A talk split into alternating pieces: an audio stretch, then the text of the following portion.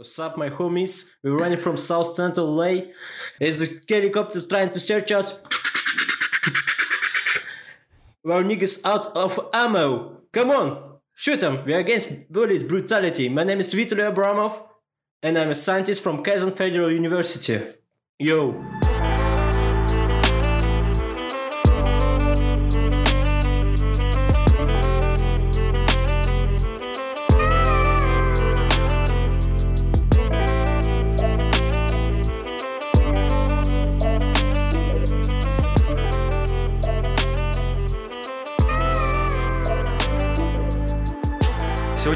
Пригласить э, вообще абсолютно другого человека, который...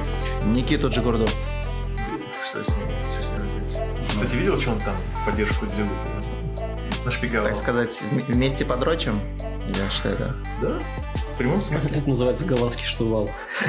Вот именно, голландский штурвал от Дзюбы и Джигурды. Да, сегодня у нас в гостях ни Джигурда, ни Дзюба. Могли взорвать что-нибудь Да, интернет. да, определенно. Блин, могли вообще заявить, что это мыслили. Видео, Да. кстати, да, вполне возможно. Денег бы дали.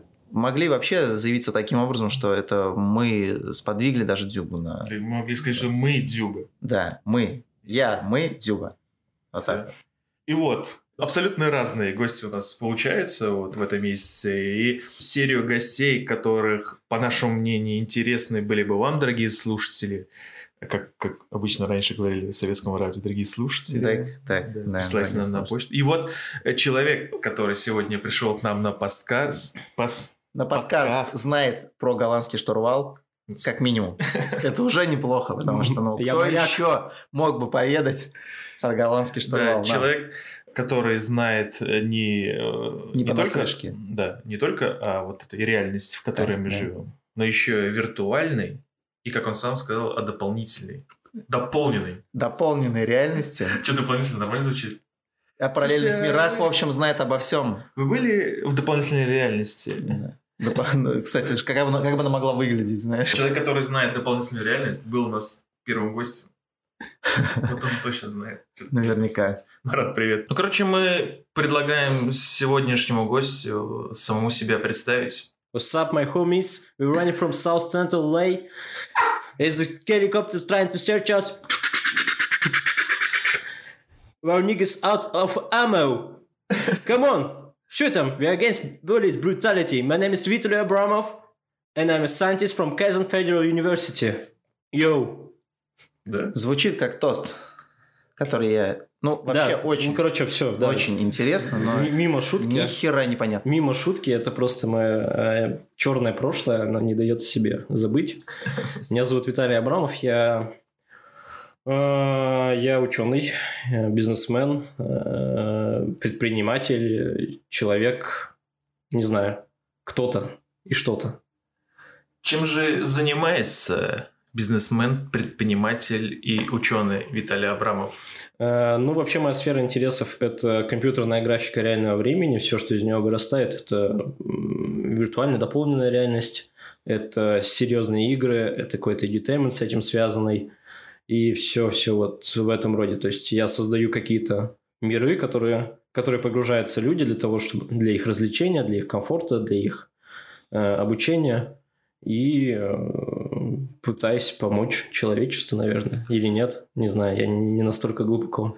Погрузиться из нашей скучной и грустной реальности во что-то более веселое, интересное. Ну, это как сказать, если, например, мы говорим про какие-нибудь решения, которые мы там для заводов делаем, Мгм. те же VR-обучения, то ты, получается, из грустной, скучной реальности погружаешься в другую скучную, грустную реальность заводского обучения. Ну, такие у нас моменты мало, наверное, интересуют, да? Нам хочется более чего-то... Я правильно понимаю, что это похоже на тех людей, которые вот раньше стояли на улице, и за 150 рублей можно было...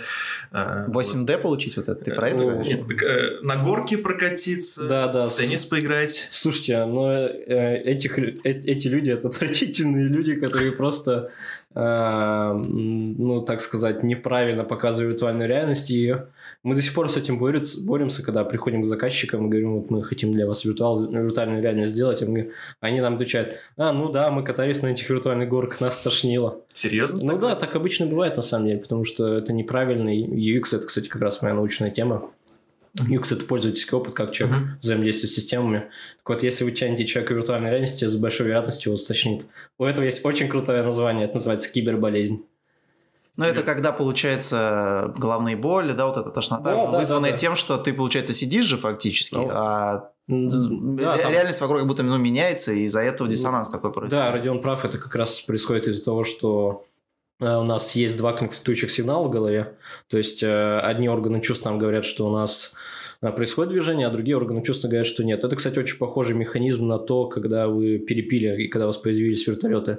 То есть вам mm. из-за того, что кровь загустела, у вас начинается, ну, у вас внутреннее среднее ухо, оно, там внутри есть жидкость, она становится гуще, и из-за этого вам, из-за того, что она стала гуще, организму кажется, что вы в каком-то движении. Но на самом деле это не так. И тут то же самое. Но только тут визуально кажется организму, что вы движение, а внутреннее ухо говорит вам, да нет, вы вообще-то стоите. И, соответственно, возникает вот такой эксцесс. А и... как вообще борется вот с этой Есть... Э, приходите в мою магистратуру, я об этом рассказываю магистрам. А, так, э, ну, есть способы на самом деле. Например, отказаться полностью от перемещения э, именно когда вас тащат в виртуальной реальности или вы когда вы тащите ну, можно телепортироваться. А, или если это виртуальная реальность э, для LBE, то есть Location Based Entertainment, это когда ну, такой большой клуб, где вы в виртуальных очках, где вы в очках виртуальной реальности ходите, и вас локализуют как-то в пространстве, вы по этому большому пространству ходите, ну, как, в абстрактный Counter-Strike играете, можете даже с друзьями играть. А, тогда, ну, то есть вы сами это движение осуществляете, и, соответственно, ваше движение передается в виртуальную реальность ну, в точности такой же, какой у вас, и это тоже помогает. Вот. Ну, есть еще пару интересных способов, например, ограничить, э, винитировать взгляд, соответственно, тогда человек не...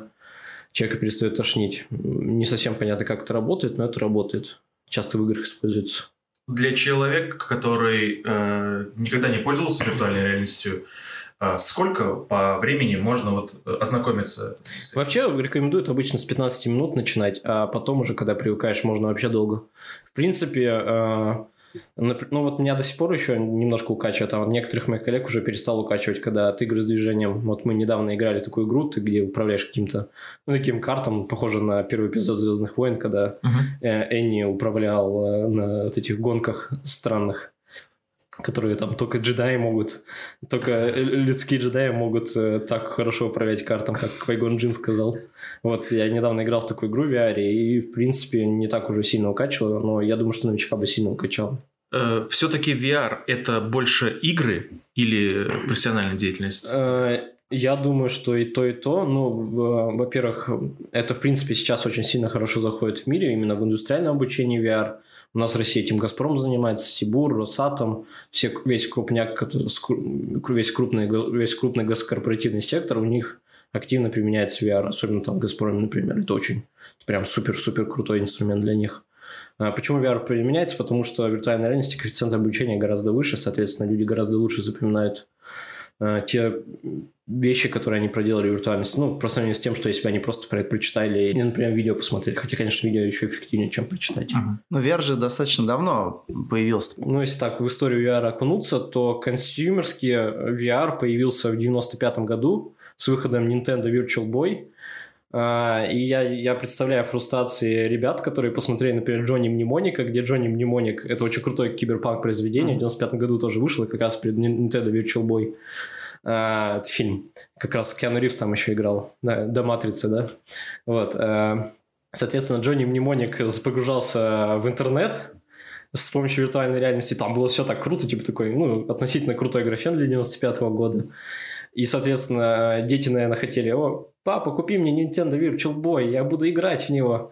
Значит, они покупали себе этот Nintendo Virtual Boy, знаете, как ты выглядел, как кровавый понос из глаз. Потому что, в принципе, там было только два цвета, красный и черный. И, ну, соответственно, ну, это, это выглядело просто супер стрёмно. Вы играете в красно-черного Марио, но не было игр, не было ничего. И это устройство проводилось. И только где-то около 5-6 лет назад, когда э, появилась компания Oculus, когда Palmer Lucky и там еще парочку ребят, в том числе один из парней был с русскими корнями, основали эту компанию, э, сделали свое первое устройство Oculus DK One, с которого, кстати, вот эти mm. любили, на которых э, эти дурацкие аттракционы устраивать. Э, вот тогда Зачем? и начался консюмерский VR. Ну, там уже пришли первые Oculus Rift, когда вышли, это именно консюмерские потребительские устройства, HTC Vive.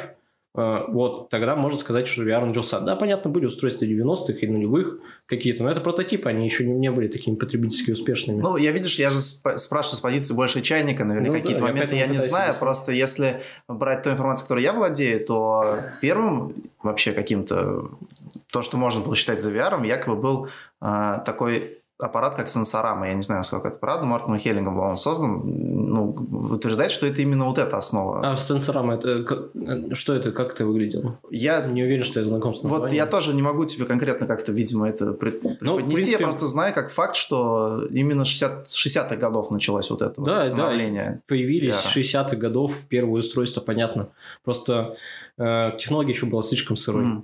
Ну, мобильники тоже в 60-е годы появились, ну, а да. на самом деле им пользуются да. только 80-е. Но активно начали да. тоже вроде как VR и 80-е, и 90-е внедрять, но почему-то он не пошел. Нет, вот. нет, ну, как раз-таки не пошел, потому что он не был еще готов, он технологически не был mm-hmm. готов.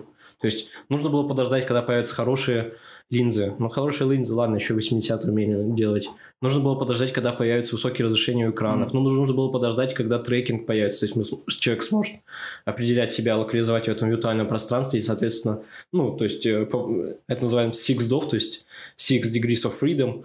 То есть, человек может э, буквально кульбиты крутить, и у него виртуальное пространство с ним эти кульбиты будет перемещаться. То есть нужно было этого дождаться. Это, это появилось только относительно недавно. Это mm-hmm. недавние технологии. Смотри. Но сейчас VR считается сформированной технологией. То есть если мы возьмем какой-нибудь Gartner Hype Cycle, что притча во языцах для всех технологий, то есть mm-hmm. если кто не знает, Gartner это одно из самых крупных аналитических агентств, то VR уже пропал из э, хайп-технологий, потому что все типа считается абсолютно готовым. Но тут сейчас больше всего проблема в контенте. Угу. Если брать вот сейчас, да, положение дел вообще в этой индустрии, mm-hmm. планировал, что к 2018-2020 годам будет в районе там 171 миллиона пользователей mm-hmm. VR. Это сейчас так? То есть не, я эти думаю, цифры что... достигнуты? Я думаю, что нет, нет. Консюмерские еще нет. Но я думаю, что они совсем скоро будут, потому что, во-первых, пандемия еще показала очень большой рост э, покупки устройств. Это первое. Во-вторых, э, устройства стали дешевые, появились. Относительно дешевые. Mm-hmm. Ну, то есть, там, цену нормального какого-нибудь среднячка мобильного, то есть там около 30-50 тысяч рублей. Вот. Э, ну, плюс э, появились, э, да, про мобильный я сказал, нужно упомянуть, что это никуда мобила вставляется, а которые именно мобильные в том плане, что они не привязаны к компьютеру. То есть типа Oculus Quest. И сейчас вышла вторая версия Quest, которая еще лучше, например. Ну, ты считаешь правильно, да, вот было как раз-таки VR продавать совокупно вместе с телефонами, то есть сейчас же такое идет, и не то, что... Нет, наоборот, это все мертвое. А, а уже сейчас это мертвая тема. Да, да, а, было популярно, там как раз в самом начале э, вот картборды, если помните, эти были, из, из коробочек собирались такие штучки, куда телефон вставляется. Mm-hmm. Потом Gear VR был от Samsung, нет, они сейчас... Все... У Google, по-моему, да, такая Да, Google, Google э, это направление закрыл, Samsung тоже закрыл. Mm. То есть все сейчас в сторону либо мобильных э, девайсов, но куда не mobile вставляется, запомните oh. это, куда mobile вставляется, я буду говорить, когда mobile вставляется, mm. просто мобильный девайс. Э, это не моб... А когда мобильный девайс, это значит, что это что-то типа вычисления внутри девайса, не, не внешне, не в компьютере. Но, кстати, вот эти мобильные девайсы, типа того же Oculus, его можно к компьютеру подключать. Это тоже очень круто. Mm. Вот. У меня как раз сейчас у дома лежит, я готовлюсь к парам и играю иногда. Удобно? Ну, конечно, удобно. Вот. Ну, чтобы этот студентам давать mm. информацию разных. Короче, сейчас золотое время для VR, то есть ты считаешь, что... Я бы не сказал, но в принципе многие разочаровались в этой технологии, и э, она все-таки достаточно нишевая в итоге. Я не думаю, что будет очень много консюмеров, э, которые прям постоянно будут VR пользоваться, но их, понятно, будет какое-то число. Но это не будет в каждом доме, скорее всего, ну, по крайней мере, ближайшие там 10 лет. Но хотелось бы, конечно, чтобы было гораздо больше, гораздо интереснее. И то, что действительно поменяет нашу жизнь, это дополненная реальность. То есть я ожидаю, что через 25 лет мы не сможем выйти в магазин без каких-то устройств. Это либо линзы, либо очки дополненной реальности, которые будут нам просто буквально с подъезда дорогу показывать и говорить, где там сегодня хлеб самый свежий, куда идти, и где там у тебя, э, и где у тебя там скидки и лояльности, и это все вокруг нас в пространстве. Ну да, даже на YouTube 360, я вот не помню, какие сейчас конкретно цифры, но такие существенные уже количество пользователей YouTube на 360, то есть ну, это да, популярно, но это, это немножко дешевле, чем просто виртуальная реальность. Надо, кстати, дать определение, что такое виртуальная, что такое дополненная, куда еще смешанная реальность входит. Вот виртуальная реальность – это когда э, полностью ваш орган чувств, то есть зрение, заменяется на некую виртуальность. Ну, в данном случае для нас это в большинстве своем очки, которые одеваются перед вашими глазами, и вы там ничего не видите, кроме вот то, что в этих очках происходит. То есть вы не видите окружающий мир. А, но это не обязательно очки. Например, матрица – это тоже виртуальная реальность. Вот. А, игра на компьютере, ну, некоторые исследователи говорят, что это виртуальная реальность, некоторые нет. Я, я же склонен все же говорить, что это не виртуальная реальность. Я виртуальную реальность через технологический подход определяю, первую очередь. Следующее – это дополненная реальность. Э, нашумевшая игра. Вы играли, ребята, Pokemon Go? Ну, так, сталкивались с этим, ну, да. не то чтобы я прям но кайфовал, но... Но вот Pokemon Go – это как раз дополненная реальность, то есть э, вы видите окружающий мир, и у вас покемоны там в этом окружающем мире летают. Есть еще смешанная реальность. Э, в чем фишка покемонов? Это э, у нас, э, то есть куда мы не посмотрим, этот покемон он везде будет все равно на экране. Ну, просто как отрисовываться впереди на экране. Это не очень круто. Круто, когда смешанная реальность. Это когда, если бы, например, покемон стоял где-то рядом с вами, вы бы могли вокруг него обойти, потом зайти за столб, и вам бы столб его закрыл. Это называется окклюзия с реальным миром. Вот, это смешанная реальность. Но обычно дополненная и смешанная реальность все вместе просто дополненной реальностью называют. Вот, и дополненная реальность, как правило, реализуется с помощью мобильных устройств. Это либо ваш телефон, там, либо какой-то планшет. А, и очень круто сейчас, э, круче всех в этом плане Huawei и Apple. Вот. А, а второй вариант – это когда у вас есть очки дополненной реальности, но это абсолютно не потребительская история, потому что эти очки, вот, э, они стоят там 300 тысяч рублей. Хорошие очки. Есть, есть дерьмовые, есть хорошие. И они даже еще, кстати, не сертифицированы в России, то есть официально в России их вы не можете купить, например, Microsoft HoloLens. Вот смотри, с этим же связана основная проблема, почему так мало пользователей VR, да, потому что это очень дорого. Как ты думаешь, промежуток вот временной какой должен пройти, вот сколько времени понадобится, чтобы это стало более доступной технологией? Да я думаю, это уже, ну, а 30-50 тысяч это недоступно людям, это же не такая большая цена. Ну, в общей массе, я думаю, нет, все равно, то есть если у тебя, предположим, ну, зарплата там 40 Россию. тысяч, ты вряд ли пойдешь, то есть покупать VR, а большинство людей все-таки ну, она примерно такая. Окей, ладно, не будем брать неплатящие рынки третьего мира, как Россия, например. Ну, Россия не третий мир, но все же... Два с половинкой такое. Да, у нас так, такое как-то... Денег все меньше и меньше зарабатывать, к сожалению. Вот. Соответственно, да нет, для западного человека это не так дорого стоит. Мне кажется, тут проблема в том, что э, для VR нужно пространство, и это убивает VR в действительности. То есть нужно расчистить комнату, поставить mm. это все. Ну, неудобно сидя играть. Нужно, как правило, большинство игр все-таки предполагает, что ты будешь стоять. А для того, чтобы стоять, тебе вокруг нужно 2 на 2 метра, как минимум. То есть, чтобы вокруг тебя было 4 квадратных метра. Это немало, кстати, для живого пространства. Ну, что будешь там стены врезаться и тому подобное. Вот. Ну, насколько я знаю, у очков же есть определенные датчики, которые позволяют Да, конечно, ты, получить. Они, они даже тебе будут показывать, что ты к стене приближаешься, но все же ну, это не все равно как-то некомфортно. Вот. Ну, геймер это будет уж играть. Просто как, какой-то определенный процент, понятно, будет. Но вот даже показательная история с тем, что, например, PlayStation 4 э, PlayStation 4 же новая. Пятая. Пятая, пятая, да, да, а, точно. Да. Что-то я загнался. Вот PlayStation 4 у них было свой VR свой VR-шлем, и они очень, они чуть ли не больше всех в мире их, да, они больше всех в мире продали VR-шлемов, то есть это реально заходило, но вот на PlayStation 5 они уже не делают VR. Но у них достаточно удобный еще шлем был, то есть у них можно было подстраиваться таким образом, чтобы очки вот не вплотную даже сидели. А, ну это, кстати, на многих шлемах есть сейчас. Ну сейчас, наверное, да, да, но PlayStation это одно из таких первых. Да, да, у них хорошая эргономика для своего времени была.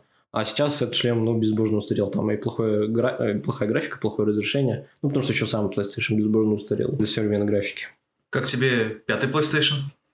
С PlayStation пока все непонятно же. Нужно ждать, когда эксклюзивы появятся, когда вообще первые отзывы и тому подобное. Я думаю, что решение о том, брать стоит PlayStation или нет, только через год можно принимать. Но, в принципе, как и со всеми консолями прошлыми. Прошлого поколения консолей. Э, но есть же этот всероссийский человек, с которого начинаются и продажи, и интересы про девайсы. Вилсаком же сделал обзор. Не смотрел? А он на самом деле не PlayStation сделал обзор. Кстати, я знаком с продюсером Вилсакома. Ну, он же сейчас э, не скрывает, что у него контракты и так далее. И он в интервью говорил, что э, да, есть такое, что вот эти оборудования, которые ему дают, там неважно, телефоны, какие-то приставки, он обязан про них говорить больше хорошо, чем нет. Он уже этого не скрывает и в открытую говорит. И вот несколько дней назад он делал обзор про PlayStation 5, и он ну, как бы э, прям в открытую там говорит, вот то, что вы видите на коробочке, это прям вот она, это вот гениальное. Но причем там был э, один забавный момент, там, в общем, крышечки вот эти белые, которые новые сверху и снизу, их можно снимать и кастомизировать. Mm-hmm. То есть там он, он уже начал интересные идеи говорить, мол, сейчас мы снимем, разукрасим их и разыграем э, эту PlayStation фирменную от Wilsacom Edition и так далее, и так далее. Mm-hmm. И что самое интересное? Он не снял эти крышки. А их нельзя снимать, по-моему. Их даже нельзя кастомизировать. Там, по-моему, есть какое-то э, запрещение от юристов и тому подобное. Э, ну, что типа только официальные крышечки можешь ставить. Или же какая-то какая-то хрень. И фиг его знает. Дерьмо случается. Я вспомню, как раз его продюсеру как-то сказал, что типа продюсер это тот человек, который ищет э, правильные отношения между заказчиком и исполнителем типа выстраивает эти правильные взаимоотношения, да. пытается сидеть на двух стульях, на что он меня дико раскритиковал. Но, видимо, по его мнению, продюсер все-таки чувак, который э, э, чисто у заказчика сидит на коленках. Ну вот они вышли на э, ежедневные видеообзоры какие-то, и просто на контрактах сидят. И Валентин уже говорит, что не, не видит себя в кадрах и так далее. Но еще вот такой момент по PlayStation 5, раз мы начали говорить. А, новый геймпад за всю историю. Ну да, он поменялся, это прикольно, кстати, потому что реально с первой PlayStation не менялся геймпад. Вот это его DualShock, он ну, практически идентичный был. И сколько сейчас найдется людей, которые скажут, блин, ведь раньше было лучше. Почему? Не знаю, так часто работает, все новое, оно очень сильно вызывает да, как, такие... Как, это как э, множество цитат э, древних греков, философов о том, что типа, о, вот раньше мы, молодежь, были хорошие, а нынешняя ну, типа молодежь того, отстой. Да. Но факт остается фактом. Все равно люди ко всему новому не так быстро привыкают, и поэтому какой-то ну, по какой- какое-то первое время, по крайней мере, точно негативная волна может быть, что типа, блин, какие-то новые джойстики, что-то хер знает. Скорее всего... А, было вообще такое, что с предыдущего PlayStation э, джойстиком вот этим можно пользоваться в новой версии? Нет, не было, не было. Ни разу такого не было? Нет, по-моему, нет, не было. Там все-таки разные... Ну, там, на самом деле, эта начинка меняется все же уж. Угу. То есть и появляются какие-то новые вещи. Например, у PlayStation 4 появился тачпад вверху, а PlayStation 3 его не было. И динамик, да, по-моему? по да, динамик, да, точно. И странная, на самом деле, штука, но иногда прикольно. В некоторых играх круто влияет.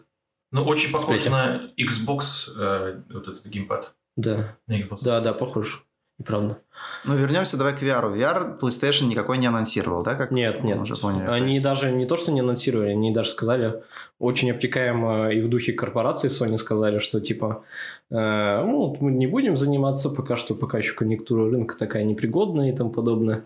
Но они это прям так завалированы, что это сказали, что это просто мастера какой-то бюрократии, мастера бюрократической словесности.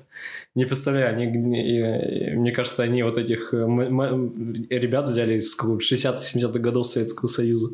Просто абсолютный канцеляризм. Sony для себя решил, что это направление для них пока да. менее приоритетно, то есть оно менее интересно им угу. и менее прибыльно. А какие компании сейчас значительно впереди вот в разработках? Facebook с их Oculus, когда хитрый Марк Цукерберг купил Oculus, и вот помните, я рассказывал по парню по имени Палмер Лаки. Палмер Лаки ушел, теперь вообще дроны разведывательные делает. Mm для армии США. А сейчас Oculus, Oculus дико на коне, у них вышли крутые устройства, которые хорошо продаются. Ну, тоже Quest первый, сейчас Quest второй. Э, Rift CV1, э, нет, CV1 прошлой ревизии, сейчас какой-то новый Rift. Rift S, да, Rift S. Mm. Вот. А, плюс они там делают контент, делают marketplace, то есть они, кроме того, что делают девайс, они еще и вокруг, внутри делают инфраструктуру. Mm-hmm. Это очень важно. То есть ты не можешь mm-hmm. просто девайс продавать. Не можешь просто продать iPhone. Ты, тебе нужно сделать App Store внутри. Mm-hmm. Вот, это то же самое. И они сейчас еще даже и анонсировали свою, ну, такую типа социальную сеть э, виртуальную Facebook Horizon. Они, э, в принципе, уже даже бету выпустили, я пока еще не пробовал, если честно, очень хочу попробовать. А, посмотреть, как у них это работает. Но, по-моему, Facebook очень большой упор и достаточно много денег в это вливает. Смотри, вот касаемо социальной сети, да? Угу. Я тоже слышал о таком стартапе, он, кажется, называется Teleport Me, что-то в этом роде. Я вот не знаю, может быть, это угу. как раз-таки то детище, которое Facebook себе выкупил, или это вполне возможно просто какой-то аналог. Как это вообще выглядит, эта вот социальная сеть VR? Что это из себя представляет? Э, кстати, вы, э, как ни странно, прям нашли человека, который сейчас этим занимается. Это один из неанонсированных моих проектов. Мы занимаемся созданием. Хотел пошутить, что это я. Че, кто? Тот человек, который э, разрабатывает или что? Или да. тот человек, который нашел? Телепорт ми. А, ты слил инфу? Да-да-да. Черт, ну вот, да, я как раз занимаюсь этот созданием такой э, виртуальной сети, там э, что там, там есть VR, там, конечно, не, не притча языце, как сказать, это не глава угла, но это один, одна из основных фич, которая будет. То есть мы хотим позволить пользователям покупать зарабатывать, выводить деньги из этой сети, общаться с друг другом, коммуницировать, то есть, ну, по сути, переносить свою жизнь в виртуальность. Вот у нас как раз продакшн идет, и, в принципе, очень-очень прикольно пока что выходит. Ну, будем смотреть, как вообще пользователи на это реагируют. Мы, по крайней мере, достаточно большую ставку на это делаем сейчас. Виртуальной реальностью, наверное, в большей степени будут пользоваться интроверты, нет? Вам так не кажется? Что... Mm, да нет, фиг знает, может быть и да. Но, в принципе, всякие вот, помните, VR-чаты, с ними мемы, мемы были, где Наклс там такой красный mm. ежик бегал mm-hmm. из вселенной Соника The Hedgehog. Mm-hmm. Соника, как он называется на русский? Соник. Как ну, синий Соник такой Су... из Сеги. Ну, как-то он так и называется. Ну, окей, Соник. Соник Просто ежик. Соник, да. Ежик Соник. Супер Соник, не да, знаю. Да, ежик Соник, вот, короче. VR-чат достаточно популярная история. Ну, там, кстати, из ПК можно играть не только с виртуальной реальности. И люди реально там социализируются в виртуалочке. Ну, и, в принципе, в чем, в чем прелесть виртуальной реальности, это эффект иммерсивности, то, что ты очень сильно глубоко погружаешься и очень сильно веришь в повествование. Вы бы видели мою реакцию, когда я играл в Half-Life Alex, и на меня прыгали хиткрабы. Я, в принципе, не люблю страшные вещи. Я даже страшные фильмы не смотрю, потому что мне, ну, реально боязно. Я и так супер immersed. А когда на меня хиткраб прыгнул в Half-Life да я просто как девочка визжал. вот, ну... Half-Life, по-моему, является самой такой топовой игрой. Да, сейчас это самый-самый топ AAA, э, который офигеть Valve выпустили. Кстати, Valve тоже очень большую ставку на VR делает. Еще из всех компаний. Steam, да, ну, Valve это, да, который Steam, uh-huh. Steam владеет Counter-Strike, Half-Life, Portal, это все они. Виталий, давай немножко шире еще возьмем э, касаемо VR, а, чтобы ну, люди не думали, те, кто это прослушает, что только вот там игрульки и все, вот мы mm-hmm. только в игрульки можете поиграть и ничего больше интересного. Да. Ты вначале это озвучил так, ну, мельком, то, что многие компании да. заказы под себя там какие-то да, вот, делают верно. на VR, то есть вот помимо игр, где VR вот помогает человеку? Где он? VR в обучении, это, как я сказал, это очень хорошая штука, например, ну, э, давайте возьмем простой пример с ребятами, с которыми мы ведем исследование, компания Cerebrum, э, хороший такой стартап, очень клевые там основатели. Э, если будете слушать Наташа, э, Олег, передаю вам пламенный привет. В общем, мы с ними ведем исследования, которые как раз позволяют понимать, и как виртуальная реальность влияет на человека. Они занимаются soft skill, то есть это ну, разговорные, по сути, навыки, которые люди получают в течение всей жизни. А они занимаются обучением. Они сейчас делают для, для X5 они делали, сейчас они для Магнита это делают. То есть, например, э, вы там кассир в перекрестке, uh-huh как правильно обслужить клиента, насколько вы вообще адекватный, соответствуете вы скриптам, вот как раз можно это в VR проверить. Просто чувак сидит заказ да, ну, чувак сидит в VR за кассой. Uh-huh. Кто нравится, то есть он надевает на себя шлем, и там какой-то у него скрипт проходит. Все, кто-то подходит, какие-то вопросы, да. тестирование а, и так далее. Да, вот очень крутой пример это Walmart. Это крупнейшая, может быть, даже самая крупная в мире ритейл-сеть. Они, э, ну, это по сути, если вы не знаете, что такое Walmart, посмотрите на Ашан, примерно одно и то же. Вот. А, соответственно, они закупили 5000 шлемов, они обучают реально весь свой персонал. А, и самое прикольное, вот мне что понравилось, они обучают людей, как типа в Черную пятницу себя вести, когда mm-hmm. огромный толп людей на тебя, э, ну, вот этот огромный поток людей на тебя хлынет, как не запаниковать, как его регулировать. Виртуальная реальность очень, очень крутой инструмент. И вот если мы говорим как раз про опасности, вернемся к заводам, Э, Газпром, например, обучает э, людей, э, как правильно себя вести в случае чрезвычайной ситуации. У них есть клевый кейс, они используют костюм Тасют, это наши белорусские братишки сделали. Вот. А, костюм, который ты на себя одеваешь, э, он э, электропроводим, то есть он тебя бьет током, но ты не совсем всегда ток чувствуешь, то есть ты чувствуешь какой-то эффект, он может, например, нагревать тебя, охлаждать, э, давать тебе какие-то импульсы, ну, то есть, например, как тебя ранило, там, тебя выстрелили, ты почувствуешь, что тебя выстрелили, вот, или ты почувствуешь, что горишь, потому что у тебя будет просто рука гореть, обжигаться, но это, это, это безопасно, вот. Э, Газпром сделал такую историю, что человек, э, ну, обслуживая там какое-то оборудование, происходит какой-то взрыв, и ему нужно правильно его ликвидировать, там, это взрыв на железной, железнодорожной станции при обслуживании э, поездов, которые перевозят ну, ну, что-то, что-то нефтесодержащее, да. Вот. И, соответственно, ты реально там можешь в этом Tesla виртуальной реальности обжечься очень иммерсивно, очень круто, по-моему. Вот.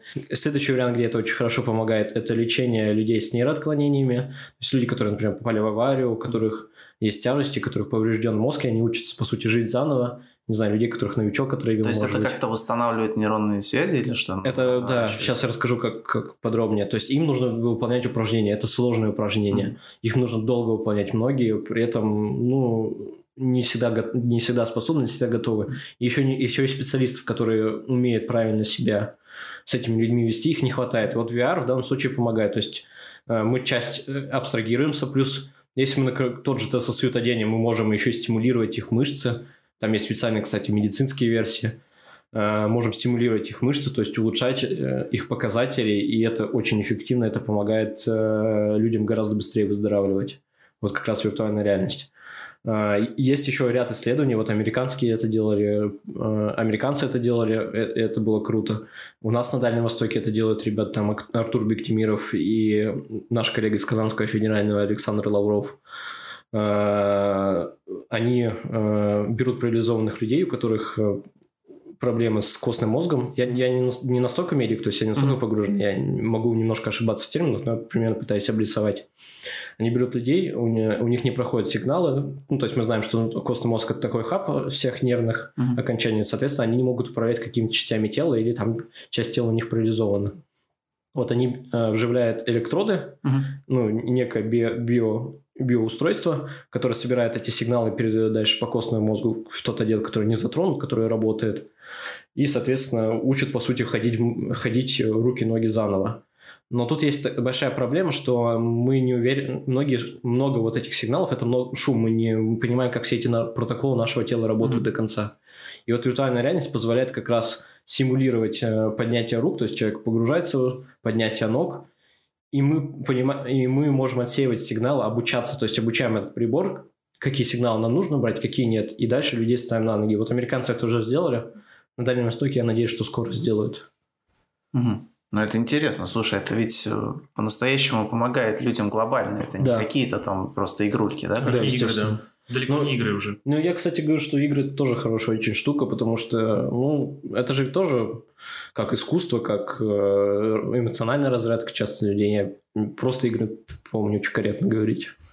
Смотри, касаемо э, людей, давай, да, вернемся в нашу реальность, где есть живые люди. Да. А, принято считать, ну, зачастую так, про многие вещи, которые происходят в России, принято считать, что у нас, ну, что-то все как-то через задницу, угу. да, и то, что основные разработки во многих направлениях, они осуществляются где-то за рубежом, то есть угу. там, где инфраструктура соответствующая, где к этому есть определенный подход, знания, да, а, как ты думаешь, наши разработчики угу. могут составить конкретную, вот, реальную сильную конкуренцию именно компаниям западным. Пусть там тоже работают русские ребята, да, вот я просто беру, что есть ли какая-то компания в России, которая может составить вот на VR-поприще конкретную конкуренцию угу. западным. Да, конечно, компания. есть. Э, ну, тут надо правильно, правильно э, распределить секторы. Есть software, то есть mm-hmm. по программному обеспечению. Есть hardware, это железо, по сути. Вот в железе у нас большие проблемы. В принципе, железные стартапы и железо в России очень плохо производится, у нас нет этой инфраструктуры. Э, я не верю никогда, что у нас будет нормальный VR-шлем, потому что у нас не, столько, не, не готово вкладываться столько в железо. Это... У нас, в принципе, нет долгих инвестиций обычно, mm-hmm. как правило. А Сколкина? У Сколково тоже нет почти хардверных стартапов. Есть парочку российских клевых хардверных стартапов. Я к тому, что в Сколкино вкладываются... Сколково. Сколково ты имеешь в виду? Да-да-да. Сколково. Ну, пусть будет Сколкино, но Сколково, да. уже не принципиально. Сколкино – это же деревня. Это фамилия того, кто да. Сколково. Ну, то есть, огромные инвестиции в Сколково. Ну, так, передаю привет Леше Калинчуку, вице-президента Сколково по РВРу. Алексей. Леша, если ты нас слушаешь, этот, э, прости, если выдаем какие-то ваши секреты. Но есть же деньги. Да нет их денег, ну, это недостаточно. Нам нужно нормальное вечерное инвестирование, нормальная вечерняя среда, но тут их нет. Ну, просто ну, не вкладывается тут деньги. А если вкладываться, это паханский венчур. Приходит тебе дядька, говорит, ну, как бы, вот я 90, там, от 50 до 90 процентов тебя заберу, и ты как бы э, ты дальше делал. Но это же неправильно. Ну, перед тоже. фактом, в общем, стоит, и просто, можно сказать... Ну, нет, это не перед фактом. IT-бизнес тяжело отобрать. А если у тебя есть IT-бизнес, то ты, скорее всего, уже крышу нашел. Ну, крупный IT-бизнес, ты, скорее всего, нашел себе крышу нормально. Вот. Ну, крыша а, в IT-бизнесе. Вот. Ну, такой тоже тогда... Ну, если ты, например, для государства делаешь, тебе нужна крыша, естественно. Ну, у белорусов же получилось? А, а хрен знает. Я удивлен прямо. Это, это у, меня не, у меня в голове просто не коррелирует, как, как они вообще это допустили, что у них так круто это все выросло. Да. Белорусы молодцы, да. Нет, есть, есть очень крутой стартап, например, воронежский. Anti-latency называется. Они делают офигенный трекинг, то есть они там выстраивают маты, а трекинг это как ты как виртуальная реальность тебя в реальном пространстве ловит. Ну, это как раз о чем я рассказывал, LBE, это Location Based Entertainment, когда ты в каком, на каком-то полигоне в Counter-Strike виртуальной реальности играешь. Вот mm-hmm. этот антиланс для этого нужно.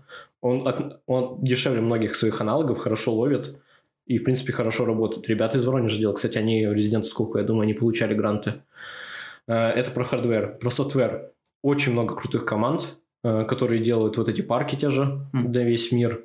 Э, в Беларуси, кстати, многие такие сидят. В принципе, у нас э, gamedev достаточно сильный. В России и оттуда VR-команды тоже пошли. Крутые команды тоже то, тот же software делают, это типа Cerevrum'а. Потому что вот я не про них рассказывал, с которыми мы... Cerevrum, да, это ребята, которыми мы исследования делаем. Они, например, на самом, в самом своем начале они получили финансирование миллион долларов от основателя Oculus, с основателя Oculus. Вот. Mm. Кстати, кажется, у него русские корни, вот как раз про, про кого я рассказывал. Да, очень у многих русские корни, знаете ли, как да, да, послушаешь. Да. В, этой, в этой среде у кого-то да есть русские корни. Да, а вот денег нету. Да, вот я поэтому и говорю, что при должном финансировании, получается, при правильном подходе, да, при большем доверии, скорее всего... Ну, они, они есть, их просто не очень много. Они на старт дадут, и есть там всякие программы типа фонда Бортника. Ты можешь хоть сейчас податься, там 500 тысяч получить, там вплоть до 3 миллионов. Потом, Но если у тебя уже какой-то оборот, ты 20. Нет, это очень мало, да. Все-таки нужно гораздо-гораздо больше. Но то сейчас существует из крупных VR-игроков на рынке, ну, по крайней мере, индустрии, они все, у них все хорошие инвесторы, например.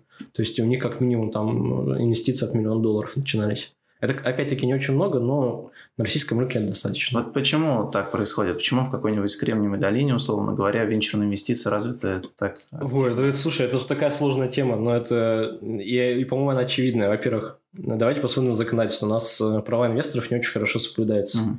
Второе, посмотрим на независимость судов. У нас есть независимые суды, но нет их, конечно принципе, мы... Ну, почему? Те суда, которые ходят по акватории где-нибудь, наверное. Наверное. Они независимые, скорее всего. Не, у них тоже есть владельцы. Но они более независимые, чем те... Ей-богу, ты что, где-то пиратов нашел? Да, но они более независимые, чем те, о которых мы говорим сюда. Ну, а третья история – это очень сильно большая волатильность рубля, хотя, может быть, это неплохо для внешнего инвестирования. Вот. И, ну, и как бы четвертая история – это плохой инвестиционный климат, в принципе, там какой-нибудь Майкла Кейлга задержали, же не просто так, а это главный инвестор был России, российский стартап IT-бизнес. Но когда главного инвестора задерживают в России, и, как бы, и два года он сидит под домашним арестом, ну, это же вообще жесть. Но кто, какой инвестор зарубежный сюда придет?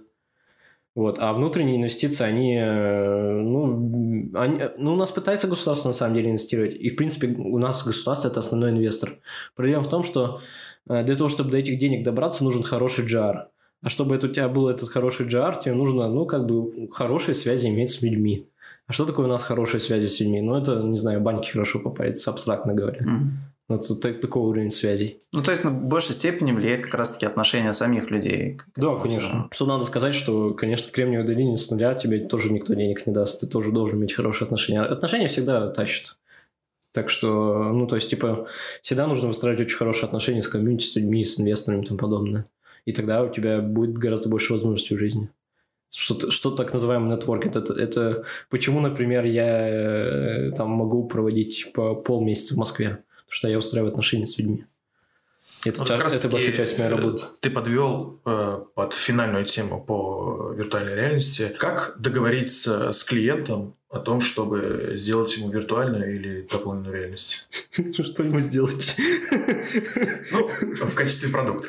Слушай, это если бы я знал успешную формулу... На примере того, как ты выстраиваешь э, ну, я практически сейчас не занимаюсь виртуальной дополненной реальностью. Ну, то есть у меня практически сейчас нет вообще заказа на виртуалку. Э, у меня есть только инвесторские деньги, и у нас очень крутое research направление в плане компьютерной графики есть сейчас. Я думаю, что это будет новая ниша. А я, блин, объездил кучу заводов, общался с огромным количеством людей, пообщался с большим количеством госкорпораций, э, выходил на лидов, на лиц, принимающие решения, вплоть до топ-менеджеров корпораций, и могу сказать, что это, это отношение в долгую. Это в первую очередь, то есть это очень, очень долгий цикл продаж, при том, что и вторая проблема, суммы тут не очень большие, потому что народу сейчас очень много, а, компаний, ну, такие, кто с инвестицией еще в начальном этапе поднял инвестиции и, не, и пытается выжить, не умереть, их еще достаточно много осталось, и они дико все демпингуют, потому что у них есть э, карман. Если у тебя нет инвестиций на это, и у тебя нет кармана, ты не можешь демпинговать и забирать заказы. И поэтому это просто ди- дичайший рынок.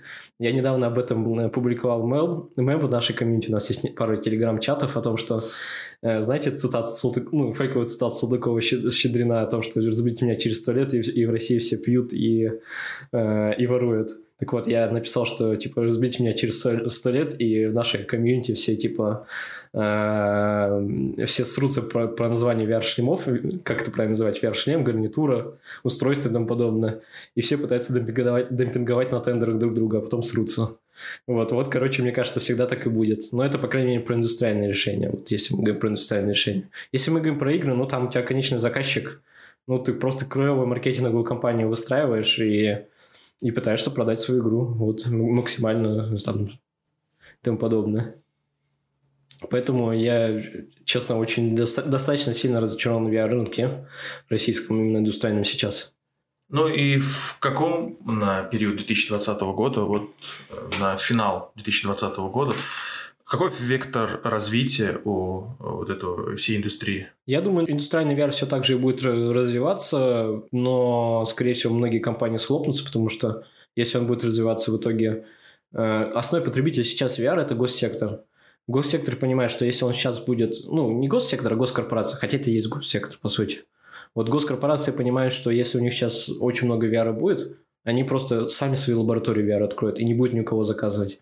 Что будет остальные компании делать, я не понимаю. А, это, это первый вариант. Я думаю, что у нас все дальше будут крутые тайтлы выходить, именно игровые. Им нужно, в принципе, в, в игровой VR есть смысл вкладываться, потому что, ну, хотя бы тот же Half-Life взять. Если уже студии крупные вложились, значит, вы тоже должны залетать, скорее всего. Вот. А, ну и ждать, когда у нас будет дополненная реальность. Дополненная реальность вот эта тема. Те люди, которые никогда не сталкивались с VR, угу.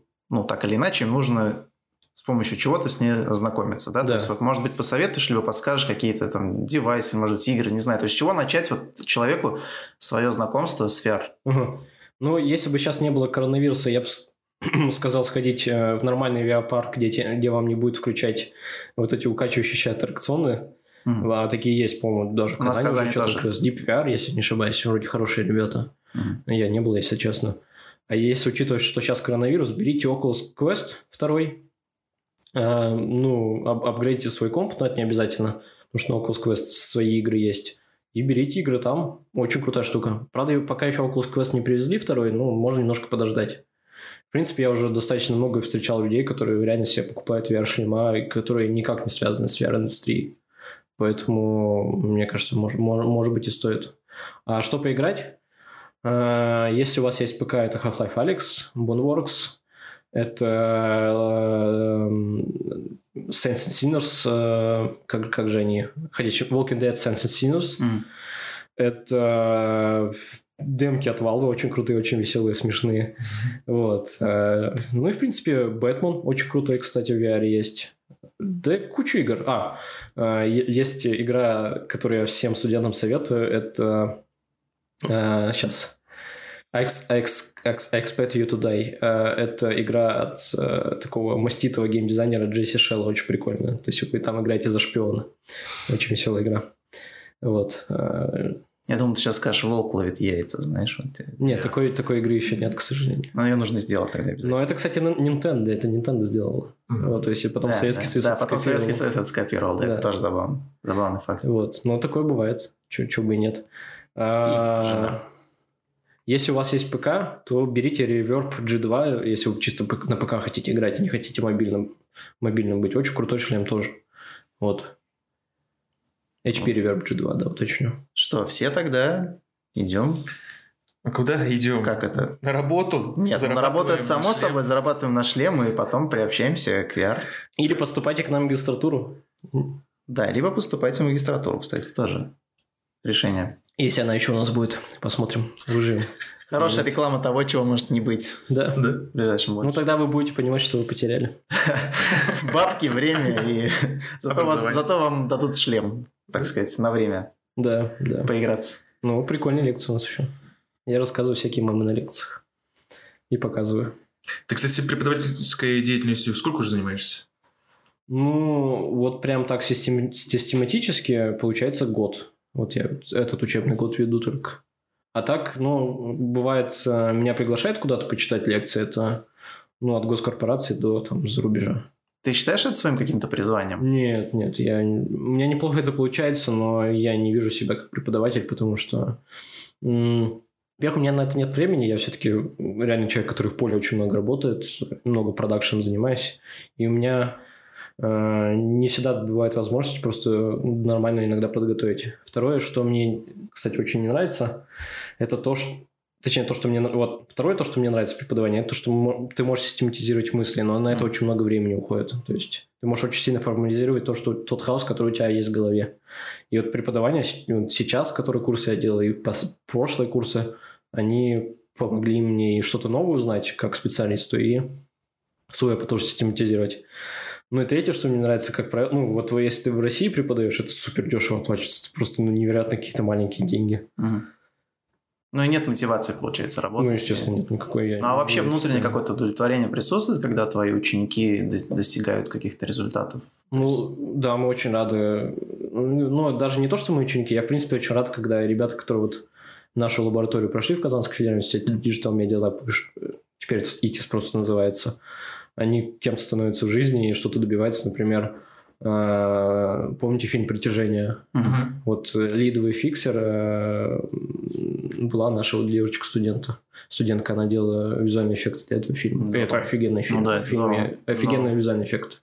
Вот, и в принципе, у нас там вокруг нас комьюнити образовалось э, именно в Казани. То есть люди открыли свои студии или влились в какие-то чужие студии. Это тоже очень радует, безусловно. Это вот наши бывшие студенты.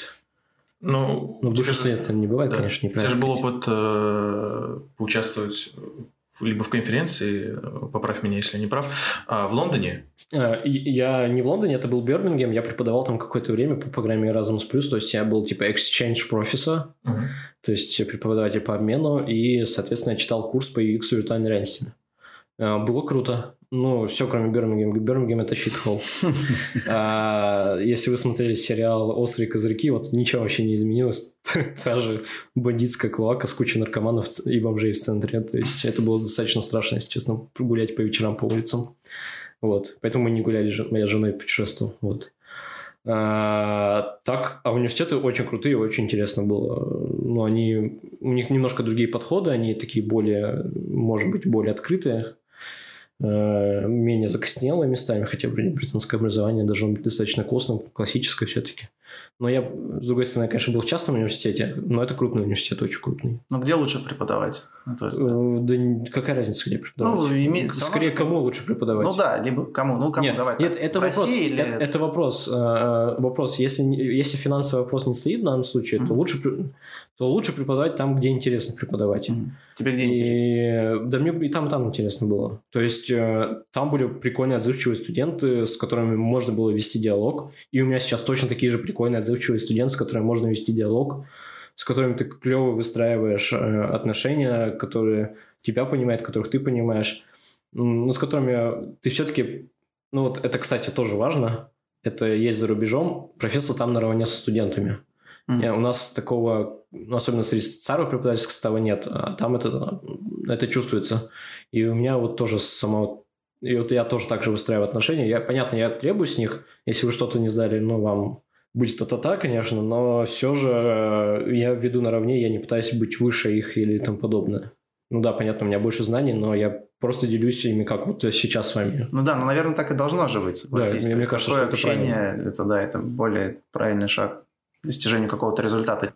Что мне э, зацепило, там был один мужик, э, черный, хороший мужчина такой, ему было за 50 лет, кстати, ему не скажешь, он прям таким молодым выглядит. Говорит, вот я ювелиром был, а теперь хочу виртуальной реальностью заниматься. Вот переквалифицируешься, говорю, нифига себе, как тебя так угораздило. Он говорит, ну вот, очень интересная лекция, спасибо, благодарил меня, то есть э, задавал пару уточняющих вопросов и тому подобное. А потом я еще в Англии, кроме того, что лекция для студентов читал, еще читал лекции для преподавателей. Это research talk называется. Ну, когда ты расскажешь про свои исследования, mm-hmm. ну, преподаватель задает вопросы. А ты, ты как бы в обмен тоже спрашиваешь mm-hmm. у них, что вы чем занимаетесь здесь. Вот первое, что меня спросили, это, слушай, откуда у вас как бы бюджеты на это? И я такой, типа, кровавыми слезками заплакал, потому что понимаю, что бюджеты в Англии, ну, просто там, ну, многократно выше, чем то, что у нас есть, есть здесь, а они не могут тот же уровень показать то, что мы показываем здесь, в России. В них не верят? В них не верят? Или... Кто? Ну, инвесторы. Или откуда им брать деньги? Преподаватели? Да. Ну, слушай, это другая история. Это как бы, э, если мы говорим про академию, тут все-таки не инвестиция, тут, как правило, гранты, тут, как правило, что-то другое. Просто мне кажется, э, может быть, из-за сытой жизни сами не заинтересованы что-то крутое выдавать. Угу. Может быть, э, все равно, на самом деле, в, в науке не так много платят. Да, за рубежом платят неплохо, ну, то есть ты будешь жить средне, но ты там не будешь как Facebook получать, допустим, или как войти в каком-то компании. Вот. А, а в России вообще плохо платят. ты, если ученый в России, скорее всего, ты живешь э, жизнью аскета или у тебя есть какие-то другие заработки. Вот. Но как, как пытаюсь выразить эту мысль. Думаю, что проблема все же в них. Проблема все же в них и в том, что еще они не могут найти себе нормальные кадры, скорее всего. Не дожимают? хотят идти. Ну да, не дожимают и как бы и не хотят, наверное. А что, жизнь-то сытая. Что им делать? Там все и так хорошо. Можешь медленно э, двигаться. Может быть, у них не такие жесткие KPI, а может mm-hmm. быть... Ну, кстати, да, еще проблема. В научном мире есть э, удивительно плохие системы KPI, хотя лучше никто не, так и не придумал. KPI которые... вообще, по-моему, придумали только для того, чтобы отбирать деньги у людей. Э, не доплачивать, скажем так. Нет, нет, нет, неправильно. Это, форму... это KPI – это форма формализации... Да, сори, форма формализации. Это способ формализации э, работы, которая непосредственно производится. Просто это KPI это как демократия. Как э, сказал Винстон Черчилль, демократия это, конечно, зло, но ничего лучше еще не придумали. Вот тут то же самое. То есть, э, ну, KPI просто нужно хорошо разработать. Нужно, чтобы KPI был как система сдержек и противовесов, иначе у тебя просто в одно все свалится, и, и, часто, и часто будет очковтирательством заниматься вместо KPI. Это, например, это достаточно известный факт, что социогуманитарный блок в одном из казанских вузов э, занимается публикацией мусорных статей. Мусорные статьи – это плохие статьи, которые ну, никак не двигают науку, хотя большинство статей никак не двигают науку научных, э, и которые ну, всяких плохих журналах публикуются за деньги. Эти журналы на какое-то время открываются, потом закрываются. Зачем это нужно? Потому что KPI есть, что ты должен, короче, э, статьи просто ни о чем. Ну, какие-то компиляции, плагиат тому подобное. Зачем это нужно? Потому что ты как там какая-то научная единица, э, именно ты, твоя лаборатория, твой, там, э, твой руководитель лаборатории должен нам какое-то количество статей набить и тому подобное. Вот, вот это как раз э, неправильная система сдержек и противовесов. И поэтому они публикуются в мусорные журналы. Потому что им нужно набивать. А ну, они не могут, например, столько статей выдать, или они просто не способны такие статьи выдавать. Вообще статьи выдавать. Ну вот мы поговорили про э, VR в России, э, про английский VR, как э, удалось тебе побывать там и рассказать об этом. Татарстан. Ты Супергуд. же знаком Супергуд, конечно, с Татарстан. Рустам Нургаличем. Ну, он когда меня видит, он говорит, а, симулятор? Да. Я надеюсь, я никого не обидел тем, что Как наше правительство в республике относится э, к вот этому э, роду деятельности, которую вы пытаетесь? Ну, у нас нет никаких персональных, наверное, грантов от правительства, хотя до этого были. Мы там тем же Болгром, когда занимались, хотя это не виртуальная реальность, это просто компьютерная игра под ПК. У нас были гранты от правительства, сейчас никаких нет. И Татнефть а... тоже никак не финансирует. Что? Татнефть тоже никак не финансирует, они же любят вот Нет. денежки там куда-нибудь Ну, мы стат... Нет, Татнефть делает VR, но мы еще с Татнефть ни разу ничего делали. Им делают москвичи, наверное, какие-нибудь? Нет, им... Э, да, разные студии делают. Но они, они, на самом деле, они просто не систематизированно подходят. Если бы они систематизированно подходили, они бы нормально это делали. А то, что я видел, ну, это полный отстой. Они просто делают VR ради VR, ну, потому что на хайпе. А то, чтобы это систематизированно делать, тебе нужно, чтобы у тебя методологии были. А где ты этих методологов? Потому что ни хера нет в России. Потому что никто еще особо этим не занимается. А сами они не хотят наверное, прийти. Могли бы прийти к нам и спросить, как это сделать. Мы бы им ответили. Именно с научной точки, с продакшн точки зрения. А вы к ним приходили? А, да, думаю, пару раз заходили, да. Ну, посмотрим, может быть, сейчас что-то еще изменится. Фиг знает. В этом плане очень крутые ребята Унистрой. Они VR прям очень хорошо используют как... Ну, казацкий Унистрой, если вы знаете, строительная uh-huh. компания. Они используют VR как инструмент для продаж, и у них прям очень хорошо это заходило. Онлайн показывает? Не, не онлайн прям, показывает. У них прям, прям офис продаж, в... одеваешь. VR-очки а, и там. смотришь, как твоя будущая квартира будет выглядеть. А там ты прямо внутри вот этой среды, как в игре, ты там можешь шкафчики открывать, можешь uh-huh. двери открывать, там, перемещаться, менять... Мы тоже там разрабатывали для них, можешь там менять вид из окон и так далее. Время суток. Это круто, надо зайти, будет у них квартирку повыбирать просто. Я был, просто но мне не включили. Так. Не включили? Mm. Почему? Ну вот они в RCD, потому что весь продали, для RCD они это делали. А, мы делали им еще для Уфимского комплекса, и там очень хорошо зашло. У них прям они отчитались о том, что продажи выросли, mm-hmm. скорость продаж 10%, и это большой показатель. То есть они буквально а, один дом продали за 5, 4-5 месяцев, mm-hmm. и это достаточно быстро для новой компании, причем на рынке Уфы. VR это все-таки уже настоящее или это еще будущее? VR это настоящее определенно. Ну, то есть это то, что сейчас. Это то, что сейчас. А будущее это дополненная реальность. То есть AR. AR. Uh-huh. Поэтому, как, и поэтому, как говорится, по традиции, все к нам VR. Так что, дорогие друзья, сегодня у нас в гостях был э, ученый, как он сам себя представил, преподаватель предприниматель, бизнесмен Виталий Абрамов. Видящий Бирмингем человек. Да, да, да. Но не бывший на футболе, к сожалению. Никогда, я да, не, не, не фанат. Не ходивший на футбол. Ну, вот, мне, кстати, Лондон очень понравился. Лондон кайф прям.